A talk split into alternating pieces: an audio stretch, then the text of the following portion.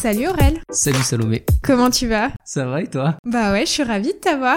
ouais, ça fait bizarre. Alors, aujourd'hui, on se retrouve pour un épisode spécial sur les actus agro du mois de janvier. Je te propose que tu euh, me dises qui tu es, enfin même si je sais qui tu es, normal, mais en tout cas les auditeurs ne te connaissent pas. Mm.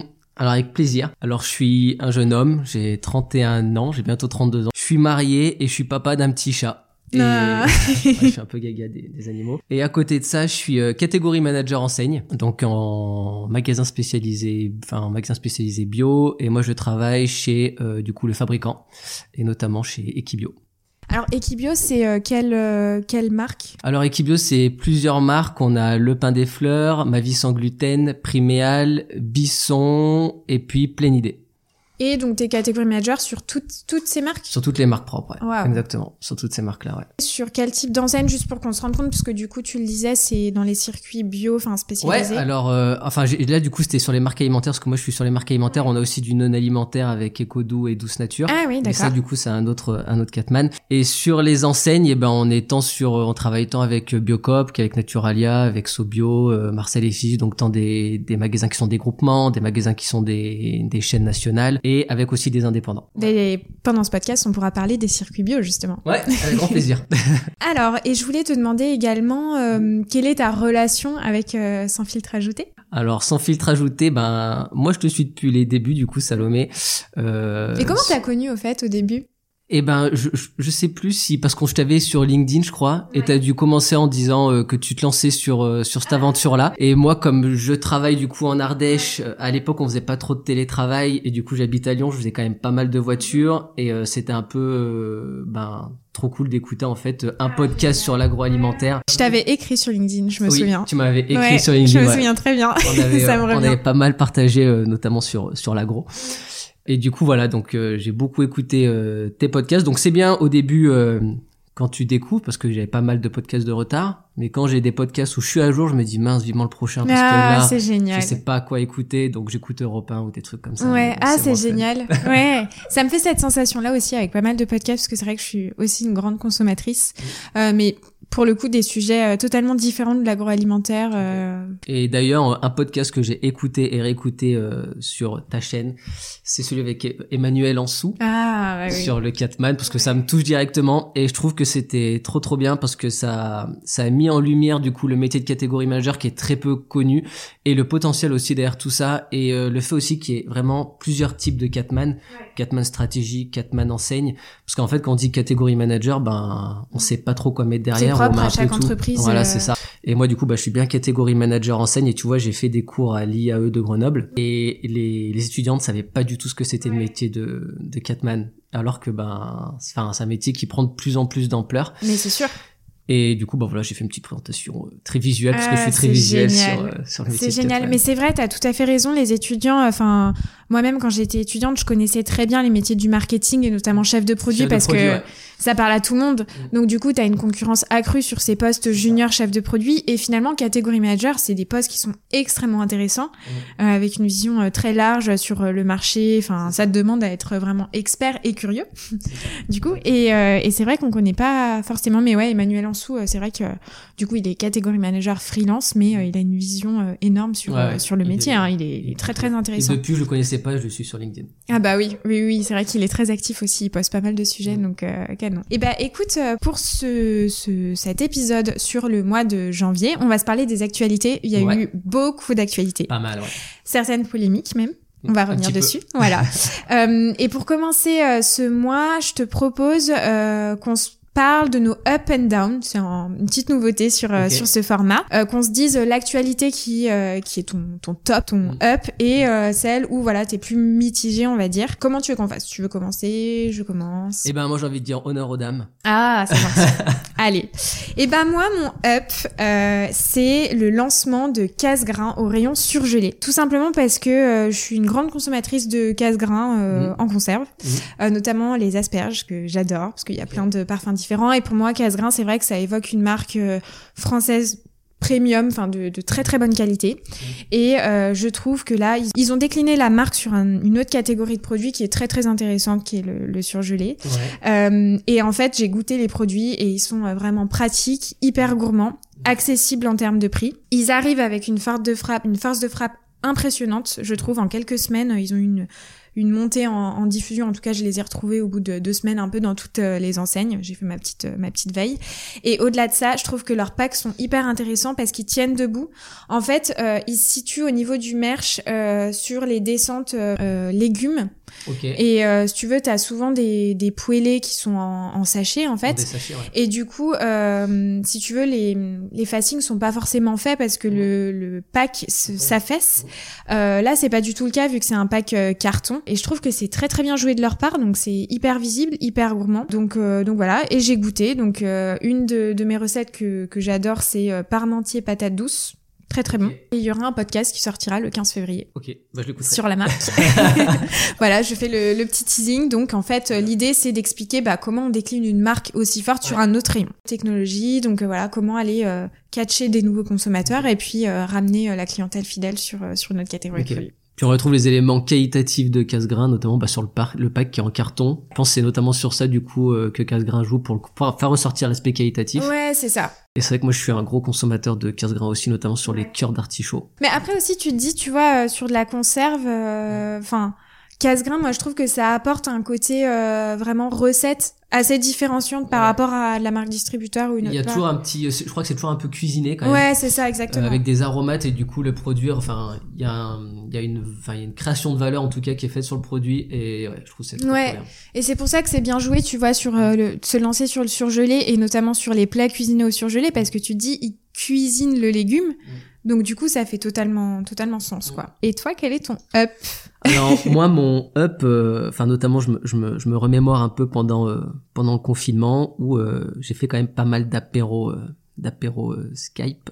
Enfin ouais. Skype, c'était pas Skype, il y avait Zoom, il y avait Teams, enfin ouais. j'ai pas mal d'apéros.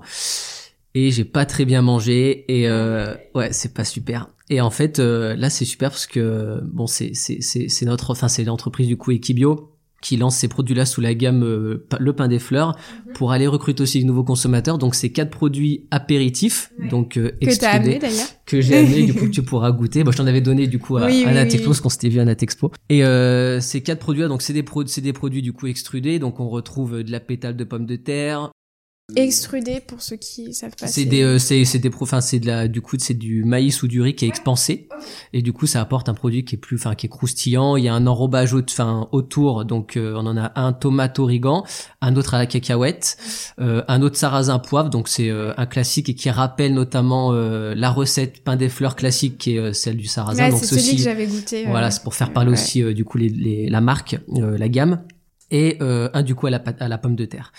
Et ces produits-là, ils sont super intéressants parce que, enfin moi en tout cas dans ma consommation, euh, ce qui est important, c'est l'aspect nutritionnel. Euh, moi, je suis dans l'optique de manger moins mais mieux. Et là, du coup, ben on a un Nutri-Score qui est entre B et C, ou généralement on a un rayon qui est entre E et D. Oui, même euh, dans le bio, parce que tu ouais. vois souvent, ouais. quand tu discutes avec euh, des personnes qui travaillent pas forcément en grande distribution, ouais. ils se disent bah je vais euh, faire mes courses dans un dans un supermarché bio spécialisé, mmh. donc je vais mieux manger, ce qui n'est pas forcément le cas. Eh ben c'est pas forcément le cas parce qu'on retrouve effectivement des produits qui sont quand même mieux disants parce que nutritionnellement ils sont quand même supérieurs, mais on a quand même des produits effectivement qui sont sur de l'apéritif parce que c'est quand même une consommation plaisir qui ont un Nutri-Score qui est en E. Et là, le challenge, c'était d'aller euh, proposer des produits qui avaient un Nutri-Score euh, beaucoup plus intéressant, euh, meilleur en termes de, ben, s'il y a moins 30% de, de sel et de matière grasse, euh, ça c'est c'est le gros tour de force, le gros tour de force notamment sur sur les recettes. Et euh, mais oui, sur on a effectivement sur des produits qui sont gras et, et salés, sur même en rayon spécialisé bio, euh, même en magasin spécialisé bio, on a quand même des rayons euh, qui sont euh, sur l'apéritif qui sont qui sont euh, assez ouais, on a okay. des qui sont qui sont élevés. Donc là c'était le gros tour de force, donc ça ça a été fait et notamment il y a une une allégation nutritionnelle sur ces produits-là, c'est qu'ils sont source de fibres. Ah oui. Donc ça, c'est... Ce qui n'est pas forcément le cas sur les autres catégories de produits. Enfin, Alors sur les que, autres produits. Tu vois, tu l'as vu, hein, c'est des produits quand même qui sont très gourmands. Oui. Euh, on, on se dirait pas comme ça, on vous dirait un mmh. apéritif. Euh... Faudra qu'on goûte euh, avec une petite bière. tu verras, c'est Ok. Et, euh, et euh, comment c'est en termes de merchandising justement ce rayon euh, apéritif? Parce que c'est vrai qu'en en grande distribution, on visualise plutôt euh, tous très bien euh, comment ça se décline. Là, en termes de merch, quand tu rentres, enfin, c'est quoi les grandes catégories de produits? Enfin, comment ça s'organise un rayon apéritif en bio? Il faut savoir que le magasin spécialisé bio n'a pas aujourd'hui n'est pas structuré comme euh, la grande surface. C'est complètement différent. Euh, et, et, notamment sur le, sur le, sur le merchandising, je dirais pas que c'est, enfin, je sais pas si on peut dire que c'est un retard, je, je ne pense pas. C'est, en tout cas des volontés qui sont différentes. Et aujourd'hui, on est en train de, de travailler sur ces aspects euh, merch et notamment, euh, notamment avec les distributeurs. Et les distributeurs commencent aussi à travailler de plus en plus sur ces aspects-là, mais c'est quand même des aspects qui sont encore nouveaux, euh, notamment, bah, par exemple, sur le drive aussi. Euh, c'est, c'est, enfin, aujourd'hui en grande surface, tout le monde fait du drive, presque tous. En magasin spécialisé bio, c'est pas encore. Pas encore, c'est-à-dire que aucune enseigne est sur le drive ou t'en si, as si, quand même. Il y en a qui le font, il y en a qui font, euh, qui ont des enseignes de, de e-commerce, mais c'est beaucoup moins euh, quand. Représenté. Euh, ouais, ouais. Et j'imagine qu'il y a une vraie demande. Il y a une vraie demande. Ouais. Bah ouais. Mmh, carrément. C'est quoi les freins Enfin, je sais pas si. Euh... Euh, les freins, ils sont pas forcément identifiés. Enfin, moi, je les ai pas forcément identifiés. Je sais pas si c'est un manque de temps ou aujourd'hui, du coup, le réseau Spébio est plus concentré sur une ouverture de magasin plutôt que d'aller euh, ouvrir, euh, enfin, de comment s'appelle, de, de, créer des sites de e-commerce. Après, le bio aussi, euh, il y a une, il y a un raisonnement qui est que un magasin bio, c'est aussi de la proximité, c'est aussi du lien euh, humain. Et du coup, il y a des, bah, il y a des groupements ou des, ou des magasins bio qui veulent pas aller sur du e-commerce parce que ça coupe ce, ce, lien humain et ce contact. Et pour eux, c'est pas aussi forcément en rapport avec la bio. Et il euh, y, a, y, a, quelque chose que je soulève dans, dans ce que tu disais, c'est que euh, il y a certains distributeurs, de ce que je comprends, qui, qui cherchent encore à se développer, notamment via l'in-store, l'ouverture de magasins. Est-ce que pour toi, aujourd'hui, le bio est au début de son développement en termes de, de points de vente ou on, on, voit que ça stagne? Enfin, comment ça se passe en termes de... Bon, je te, je te... on digresse un peu, mais du coup, c'est intéressant. Non, parce qu'on va, on va aussi en reparler du, du ouais. coup après. Oui, on, on, ira plus dans le détail. Après, je, euh, en termes de maillage, euh, le, les magasins bio ont énormément ouvert. Euh, ces dernières années. Euh, je sais pas si on est arrivé à un point où euh, où on a assez de où le maillage national est suffisant. Je serais pas capable de le dire, mais aujourd'hui les magasins bio continuent d'ouvrir euh, énormément. Énormément. Énormément. Okay. Ouais. Ce que je te propose, c'est de passer au down. Ok. Et je vais t'évoquer le mien rapidement. Euh, pour moi, c'est l'inflation.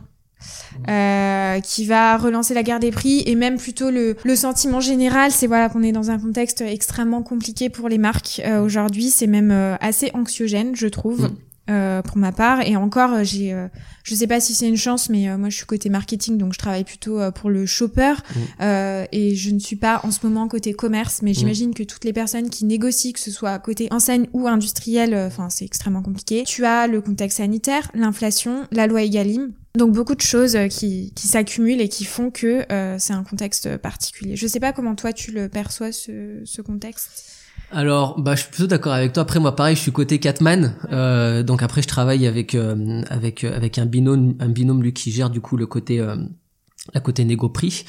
Et effectivement, c'est, euh, on sent que c'est beaucoup plus compliqué. On a un cadre légal qui s'est, euh, qui est devenu un peu plus lourd aussi. Mm, euh, donc ouais, ouais, c'est, c'est un peu compliqué. Et les négos sont, sont encore en cours. Ouais. Mm. ça se termine d'ailleurs le 1er mars. C'est le 1er mars, ouais. C'est le 1er mars aussi pour vous. Ouais. ok. Et toi, quel est ton down du coup Alors mode down pour rebondir du coup sur sur l'inflation, on va peut-être jouer aux devinettes. Ça concerne un prix bloqué. Ça commence par un E, ça finit par un C. Ouais, je crois que j'ai une idée. Voilà, c'est c'est le clair. Euh, pour moi c'était, enfin pour moi c'est mon down parce qu'en fait il y a deux éléments. Il y a un élément du coup plus enfin plus paradoxal par rapport à ce qui est dit par euh, par Monsieur Leclerc. Bon après je comprends euh, que sa stratégie c'est de défendre euh, le pouvoir d'achat des Français. C'est comme ça. Enfin c'est pour ça qu'est connu le Leclerc. C'est quand même une enseigne qui est française. Pour moi qui est importante sur sur le périmètre notamment des grandes surfaces. Et moi, du coup, il y a, y a deux éléments qui, qui me travaillent, enfin qui me travaillent du coup, qui me perturbent et qui font que c'est mon down. C'est le paradoxe euh, où du coup, ben Michel-Édouard Leclerc dit que le prix bloqué, c'est pour montrer, euh, notamment, ben c'est un, un, message pour montrer aux consommateurs que l'inflation euh, ben, Leclerc n'est pas forcément touché par l'inflation. Enfin, en tout cas, du moins, c'est comme ça que je l'ai compris. Alors que quand j'ai regardé deux trois datas euh, qui sont faites par édition Dover là euh, sur une moyenne c'est des prix relevés en moyenne dans l'ancienne notamment sur les pâtes euh, je vois que l'augmentation est la plus grosse par rapport aux autres enseignes et de 69% en moyenne.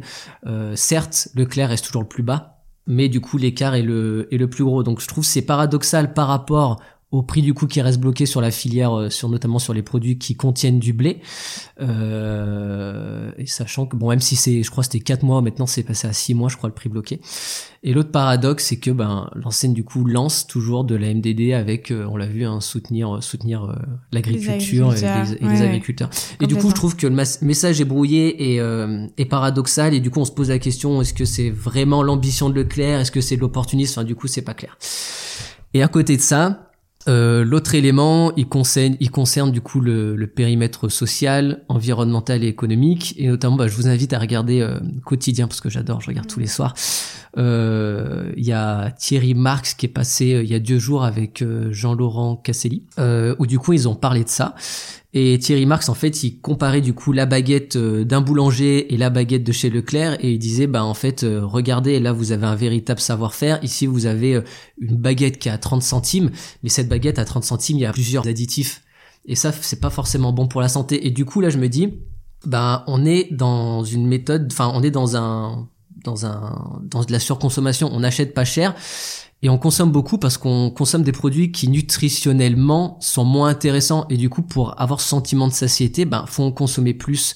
Mais du coup, le, le revers de la médaille, c'est que c'est pas bon pour la santé. Et on va à l'inverse du consommer moins mais mieux, mais plus c'est moins bien du coup. Et pour une enseigne comme Leclerc, euh, lancer ce signal et jouer sur cet axe de communication, ben je trouve c'est c'est un peu border quoi. Je te rejoins bien évidemment complètement et, euh, et pour ma part, je trouve que c'est un sujet extrêmement complexe bah, qui partage l'opinion. Hein, on, s'en est parlé. Tu vas avoir les pour, les contre. En effet, Michel-Édouard Leclerc euh, axe toute sa communication autour de nous, on veut défendre le pouvoir d'achat. Mmh. On est dans un contexte de crise. Pour moi, c'est vraiment un vrai coup de communication mmh. qui peut être perçu de manière maladroite. Euh, et les médias d'ailleurs sont, sont bien emparé, en tout cas. Ah ouais, ça allait loin. ouais, c'est allé très très loin. Moi, je voulais parler de Dominique Schelcher, qui a pris la parole euh, sur RMC et qui a fait euh, complètement le contre-pied. Bon, après, ce qui peut, ce qui peut faire sens, euh, on voit que les, les deux enseignes ont des images assez différentes, mais qui a dit clairement qu'ils ne suivraient pas sur la baguette à 29 centimes, euh, qu'ils ont aussi des produits premier prix, comme comme Leclerc, comme comme plein d'autres enseignes, mais que là, 39 centimes, c'était vraiment un prix trop bas et qu'à un moment donné, quand on brade ce type de produit, c'est la vie des agriculteurs qu'on brade. Donc, et qu'il faut avoir en tête qu'aujourd'hui, la chaîne alimentaire, c'est un ensemble de maillons. Et s'il y a un maillon qui pète, et eh ben c'est toute la chaîne qui pète. Et là, ça peut être vraiment euh, problématique. Donc euh, ça, je suis assez alignée avec ça. Et il tirait notamment la sonnette d'alarme en disant si on veut aller euh, dans cette euh, dans cette lignée là dans, dans cette euh, euh, dans quelques années on peut se retrouver avec du porc polonais des fruits et légumes espagnols etc tout ce que les enseignes ont fait un travail énorme justement pour proposer aux consommateurs du français du local de la proximité etc donc c'est complètement paradoxal. Par contre pour contrebalancer ça, j'entends la communication de Michel-Édouard Leclerc qui veut dire qu'aujourd'hui, il y a 18 millions de Français qui regardent les tickets de caisse à la fin mmh. euh, des courses euh, qui n'arrivent pas à manger. Et clairement, euh, la baguette, c'est quand même un produit qui est assez symbolique. Mmh. Donc pour moi, c'est aussi, c'est aussi un, un symbole. Après, pour moi aussi, il s'agit uniquement entre guillemets d'un blocage des prix. En tout cas, c'est ce qui avait été annoncé euh, à la base. Euh, ça concerne pas toutes les baguettes et bien sûr que euh, il y aura des baguettes qui seront à un prix raisonnable et euh, qui soutiendront les agriculteurs quoi. Et après, il y a un article aussi qui est sorti sur LSA avec un journaliste que j'aime beaucoup et c'est d'ailleurs Emmanuel Ansou qui m'a transmis l'article c'est euh, Yves Puget et euh, il disait le problème c'est que on n'a pas euh, l'ensemble de la problématique, c'est-à-dire qu'on ne sait pas combien de magasins Leclerc fabriquent eux-mêmes leur pain et combien ils utilisent de, de pâtons surgelés. donc ça, on n'en sait rien. On ne sait pas d'ailleurs ce que pensent les fournisseurs de Leclerc, les meuniers. enfin, on n'en sait rien. Donc si ça se trouve, ça leur convient parce qu'ils veulent, ils pourront grâce à cette ce blocage de prix faire beaucoup plus de volume. Donc je pense qu'il faut vraiment enfin peser le pour et le contre. Oui, il faut prendre du recul sur ce voilà, sujet. prendre du recul mm. et aussi euh, de voir que c'est vraiment une, une, opération de communication. Je suis d'accord. Et j'ai envie de dire quelque part c'est très bien joué. parce que tout le monde en parle. C'est ça, jusqu'aux politiciens. euh, Jusqu'aux politiciens. Alors là, du coup, je m'étendrai pas sur le sujet parce que je sais pas trop ce qui a été dit. Euh, mais en tout cas, euh, c'est c'est hyper intéressant.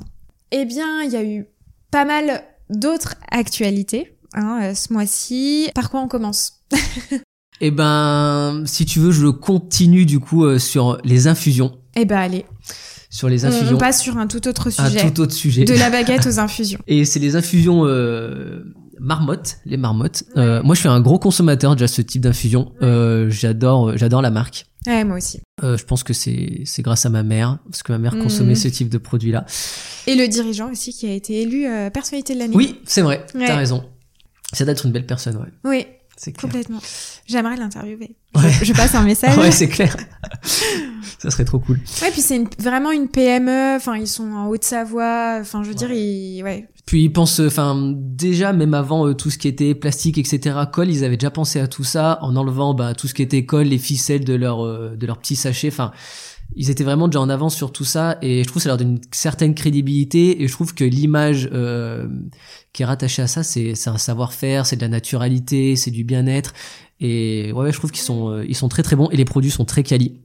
Et notamment les petits noms sur les petites boîtes, c'est c'est tant euh, très euh, authentique mais tant un peu décalé et le juste milieu est très très fort. Et notamment là ils ont fait cacao malin qui me donne très envie et je trouve c'est bah je trouve c'est très malin pour le coup parce que dans le rayon enfin en GMS sur les sur les thés et infusions, on trouve pas beaucoup de produits qui incorporent enfin où on retrouve du cacao, beaucoup dans les épiceries vrac où les spécialistes on retrouve ce type de produit là mais pas en GMS et je trouve que c'est un c'est une bonne idée pour aller chercher aussi de nouveaux consommateurs pour recruter sur ce type de produit là parce qu'un consommateur qui va être sur du cacao ou du café des produits qui sont peut-être un peu plus gourmands ou peut-être plus plus de ty- typicité il va il va du coup aller vers ce type de produit là pour commencer sur les infusions et le cacao ben je trouve que ça ça tombe sur le sens quoi Alors je me demande ouais cette euh, cette inno, enfin je, je la trouve aussi extrêmement intéressante. Alors Ouais. déjà, je serais curieuse de goûter pour voir organolétiquement. ouais l'organo Ah, je vais y arriver. ce que ça donne. Et je me demande en termes, alors je connais pas le merchandising pour le coup des infusions, mais je me demande en termes de merch comment euh, c'est implanté dans le rayon? Est-ce que c'est euh, euh, des descentes plutôt par recette ou c'est des pavés euh, marques qui sont euh, Ouais. qui sont dans le linéaire et du coup ce sera incorporé aux autres recettes euh, les deux marmottes, je sais pas. Ouais, moi là de tête euh, quand je vais dans le rayon parce que pareil c'est pas ma c'est pas mes catégories mais euh, de tête je crois que c'est du euh, je crois que c'est par marque. Ouais, il me semble aussi. Ouais, je crois que c'est Mm, par mm, marque. Ouais, donc euh, à goûter et À goûter, à voir ouais. aussi où, Mm. où est-ce qu'ils sont commercialisés? Ouais. Là je sais pas. Et quel type de shopper ils vont aller catcher Ouais. avec euh, Ouais, avec cette euh, cette inno. Eh ben écoute, moi je vais enchaîner avec une deuxième euh, innovation, c'est paysans bretons Ouais. qui arrive sur les œufs. Alors moi ça m'a pas mal sauté aux yeux, hein, j'avoue euh, cette euh, cette innovation. Paysans bretons, j'ai l'impression qu'ils sont partout, qui sont partout, qui sont sur les œufs, qui sont sur le beurre, le lait, euh, les, les crêpes, euh, le surgelé, enfin bon voilà, donc euh, ils s'étendent et, et franchement c'est très bien. En plus c'est sur des produits bruts, Ouais. euh, donc euh, ils sont en train de se, de se faire euh, une vraie place. Et là du coup c'est euh, ils vont être présents donc chez U, donc c'est j'ai l'impression que c'est une exclusivité euh, dans les U de Bretagne. Donc euh, à voir ce que ça va donner. Donc ce sera des œufs bio et des œufs en plein air. Et ils se prônent euh, marque coopérative engagée pour une production euh, durable, donc euh, pour euh, garantir donc le bien-être des poules. Et ça ils le valorisent sur le pack? Oui, ils le valorisent Ok. sur le pack, tout à fait. Faut voir après le prix quoi. Faut voir le prix. Et pareil, on, on en parlait tout à l'heure un peu en off, mais sur les œufs, euh, quel type de consommateur Qu'est-ce que je sais ça. Bah c'est là notamment la clé d'entrée quoi. pas. Ouais. On se dit il y a une clé d'entrée marque euh, avec toute la communication qu'il y a eu et notamment les enseignes qu'on enfin notamment moi je pense euh, à Grand Frais. Grand Frais ils ont fait une communication avec euh, ben au rayon enfin sur leur rayon œuf en fait où ils mettent ben, tout le type d'œufs bio élevés en plein air etc. et ceux pas élevés en plein air. Et ils mettaient en fait le numéro qui correspond du coup à quel type d'élevage pour du coup euh, ben, informer le consommateur et euh, ben, le rendre acteur aussi dans, son, dans sa consommation. Et du coup, je me dis, bah, la marque, c'est pas trop la clé d'entrée. Enfin, moi, je sais que les œufs, j'achète pas une marque, j'achète ben, un type d'élevage. Ouais, mais tu regardes pas le prix du coup. Je regarde pas le prix, ouais, par ouais, contre. et moi c'est pareil. Et tu vois, je serais, je serais curieuse de voir. euh, Enfin, c'est ce que tu dis, c'est euh, pour les shoppers, quel est le premier facteur clé de d'achat? Mais la première motivation d'achat, en tout cas, Mm. Pour moi, c'est l'élevage. Enfin, comme tu dis. Je suis d'accord. Ouais. Alors Après, après, à élevage euh, équivalent, c'est, bah, enfin, Oui. je pense que je regarde le prix. Exactement. Après, la marque, peut-être en troisième, et encore, Ouais, euh, ouais. Et encore. Mm, Ouais, et encore. sur cette catégorie de produits, Mm. euh, euh, je sais pas. Et pareil, je serais curieuse de voir, euh, est-ce que c'est le bio qui est le plus acheté ou le plein air? Tu vois? Ouais, c'est vrai. Donc s'il y a des auditeurs qui nous écoutent, n'hésitez pas à nous dire par message LinkedIn. On serait euh, curieux de Et je, suis- je en train de réfléchir en parallèle. Du coup, je me- les paysans, euh, paysans bretons, ils sont sur du frais. Du coup, cré- crème, lait. Tu me disais crème, crème, lait, lait, beurre, surgelé, beurre. surgelé. Et ben notamment sur tout ce qui est frais, c'est quand même des rayons qui sont ben très proches. Ouais. Euh, oui. Euh, sur le parcours shopper, s'il voit plusieurs fois paysan breton, peut-être que ça va, Ouais. ça va le catcher comme ça. et ils sont aussi sur le fromage. Avec Et Madame le fromage aussi, ouais, c'est Ouais. vrai. Donc tu vois, ouais. le lait, ça serait euh, par exemple les œufs, je crois que c'est à peu près, enfin généralement on le retrouve là où il y a beurre et lait, et le fromage c'est là où il y a la crèmerie. Donc du coup Ouais, en fait, c'est sont ça. surtout sur des rayons euh, en face, euh, ouais. Et du coup, Et euh, pareil de voir aussi leur force de vente, quoi. ouais, Est-ce qu'ils ont une force de vente unique ou euh, parce que là ça doit leur faire sacrément du boulot. À En tout suivre. cas, à suivre, ouais. Ouais. Euh, Est-ce qu'on termine avec les inos peut-être? Et puis après on enchaîne avec euh, d'autres euh, d'autres sujets. Je pensais euh, notamment à Erta. Alors c'est c'est une petite actu. Erta est vachement connu pour le bon végétal. Ouais. Ils ont été, alors je pense qu'ils le sont encore, leaders sur sur le segment, enfin très très fort avec une, une force de frappe incroyable. Ils ont changé leur pack il y a pas très longtemps, et là en fait ils changent de nom et ils se rebaptisent euh, Garden Gourmet, et c'est leur marque internationale signature parce qu'ils sont appelés comme ça notamment en Belgique. Donc euh, voilà, et sur le pack il y a des petits stickers, vous me direz si vous les voyez en rayon, avec écrit bientôt devient Garden Gourmet. On n'aura plus le, nom Erta. Ouais, bah je trouve, enfin, moi je trouve c'est une, enfin, c'est quand même une grosse actu parce que quand on est leader sur euh, sur une catégorie, changer de nom, enfin de nom de marque, c'est assez, euh, c'est assez énorme et surtout dans une, enfin, Erta, enfin, c'est avec la tendance du France, du local, du made in France, etc. C'est quand même très français et là d'aller sur un nom un peu plus avec des anglicismes, à voir comme, ouais, à voir comment ça va prendre. Ouais, ouais, c'est sûr. Et puis au-delà de ça, on a quand même pas mal de petits acteurs. Enfin, je pense à Ariane Co, bah, C'est ça, ouais. voilà. Qui sont de plus en plus Euh, présents, d'ailleurs. Qui sont de plus en plus présents, qui ont des, des je pense en tout cas, euh, des fortes croissances. Euh, donc je sais pas si ça va être en effet bénéfique ou euh, ou pas. Après, Garden Gourmet, euh, en termes de wording, alors là c'est vraiment de l'impression, mais moi ça Mhm. m'évoque quelque chose de beaucoup plus, enfin, quali Mhm. que le bon végétal. Peut-être un peu plus premium, je sais pas. En tout cas sur le pack, ça a l'air plus premium. Ouais, voilà, c'est ça. Ouais, le pack, je suis d'accord, c'est Exactement. Encore une fois, euh, à suivre. Est-ce que tu as une autre actu? Ouais, j'ai une autre actu et notamment ben qui fait qui fait lien un peu parce qu'on parlait de consommateurs exigeants et c'est l'éco-score. Mhm. Et l'éco-score, ben pour rappeler un peu le contexte, tout cela, ça vient un peu, enfin ça a été poussé par la loi AGEC qui a été adoptée en février 2020, qui concerne l'anti-gaspillage alimentaire et euh, économie circulaire. Et du coup, il y a l'éco-score qui a été mis en place, si je dis pas de bêtises, il y a à peu près un an, notamment chez les Carrefour, Lidl et Intermarché et aussi en Belgique, mais je me rappelle plus euh, sur euh, sur quelle enseigne. Co- Colruyt, c'est ça, chez Colruyt. Et euh, du coup, ça permet d'avoir un premier retour, notamment de perception des consommateurs. Et il y a une étude qui a été faite euh, sur euh, sur un panel de consommateurs du coup qui utilisent euh, Yuka ou euh, voilà qui sont très avertis sur ce, enfin qui sont très avertis sur ce type de label et qui Mhm. sont consommateurs de ce type de label là. Et notamment, on voit que que le label du coup, c'est un label quand même qui est très incitatif et qui incite à l'achat, car il y a deux personnes sur trois qui achètent un produit parce que l'éco-score est favorable et euh, deux personnes sur trois qui n'achètent pas du coup le produit parce que l'éco-score est défavorable. Donc on voit du coup, on imagine du coup qu'il y a une puissance derrière ça. Euh, aussi ça permet de, enfin ce qu'on disait par rapport à Leclerc, que le consomma- consomma- consommateur pardon, il devient un consommateur. Et il est acteur euh, dans sa consommation pour sa santé, pour lui, mais aussi pour l'environnement, pour l'élevage. Et euh, notamment, ben, euh, l'éco-score, donc euh, pour rappel, ça permet de passer au crible tout ce qui est amont agricole, transformation, transport, emballage, euh, la recyclabilité, les labels et encore la provenance, mais pas euh, le bien-être animal, les conditions d'élevage et, le et les Ah, pesticides. t'as pas ça dedans non, il y a pas ça. Ça c'est le Planet Score. Ah oui, Planet Score. ouais. Ouais. Qui Et là, qui est en bio. Qui est en alors qui est en bio ouais aujourd'hui alors pas forcément en bio parce qu'il y a Monoprix et Naturalia donc euh, bah, Naturalia qui est en bio et Monoprix du coup qui est pas euh, qui est pas en bio qui ont commencé à, à afficher Planet le Planet Score pardon sous forme numérique via leur carte catalogue en ligne donc Ah par le. Drive Alors que l'éco-score est sur le pack? alors que l'EcoScore est sur le pack ouais C'est ça. En fait, c'est toujours pareil, c'est que euh, tu as toujours des limites en fait à ce type de, de score. Il faudrait que ça inclue vraiment une une beaucoup beaucoup plus de critères que, que ça ne l'est aujourd'hui et on le voit euh, que ça a des limites aussi sur le Nutri-Score. Enfin clairement. Euh... Bah Nutri-Score a, ses limites exactement. Hein. Ah mais c'est c'est incroyable sur un rayon de bonbons. Euh, à aucun moment tu vas avoir un Nutri-Score euh, A ou B. Donc il faudrait que les, les produits soient mm. comparables et que mm. ce soit évalué par rapport à la catégorie.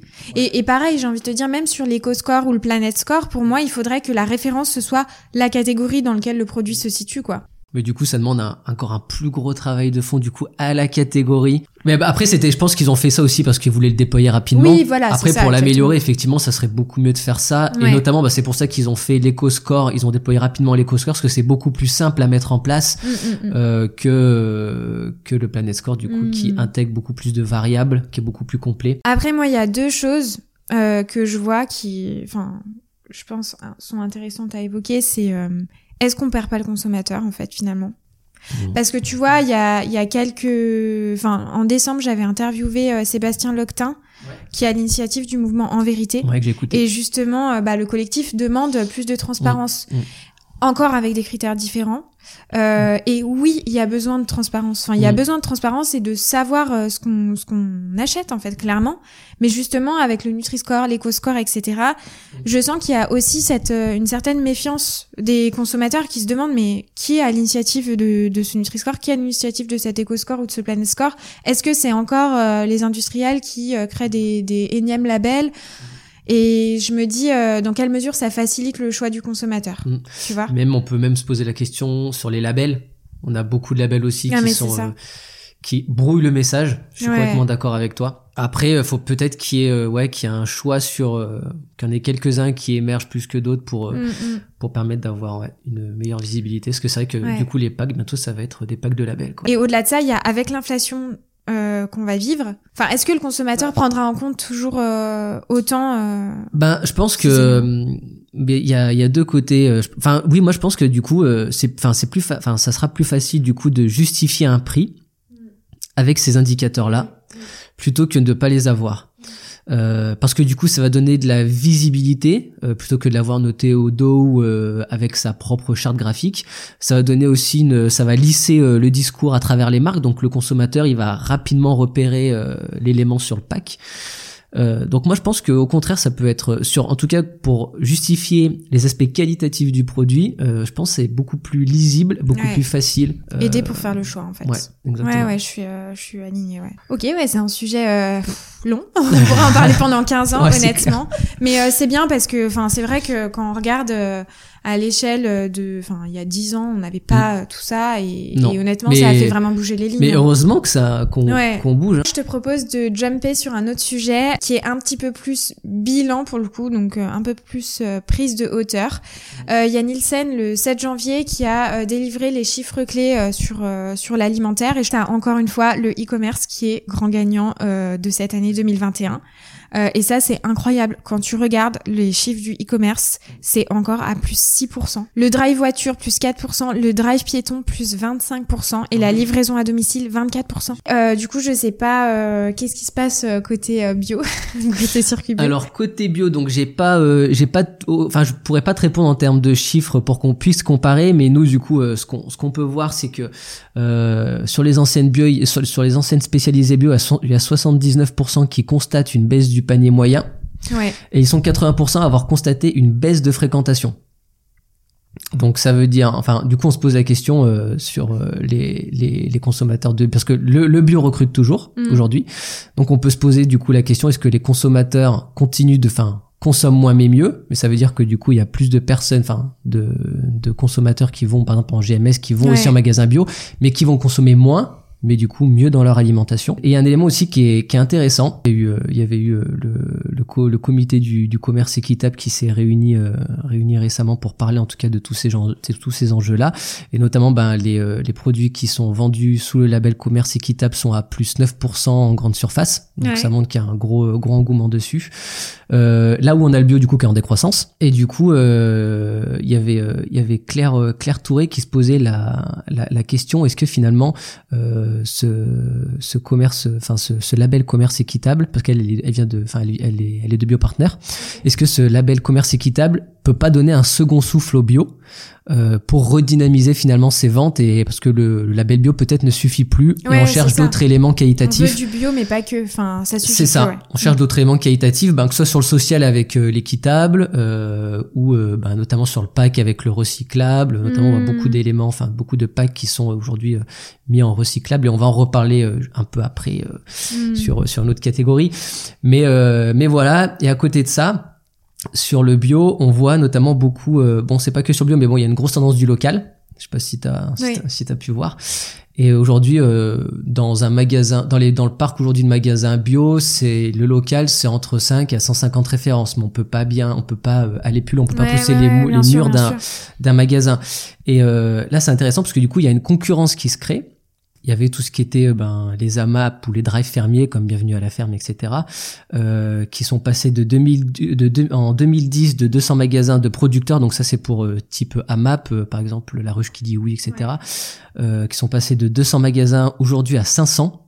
Ah ouais, Donc il y a une grosse croissance. plus que. Euh, et en 2015, pour les drives fermiers, c'était 110 à aujourd'hui 330, ma- euh, 330 drives fermiers.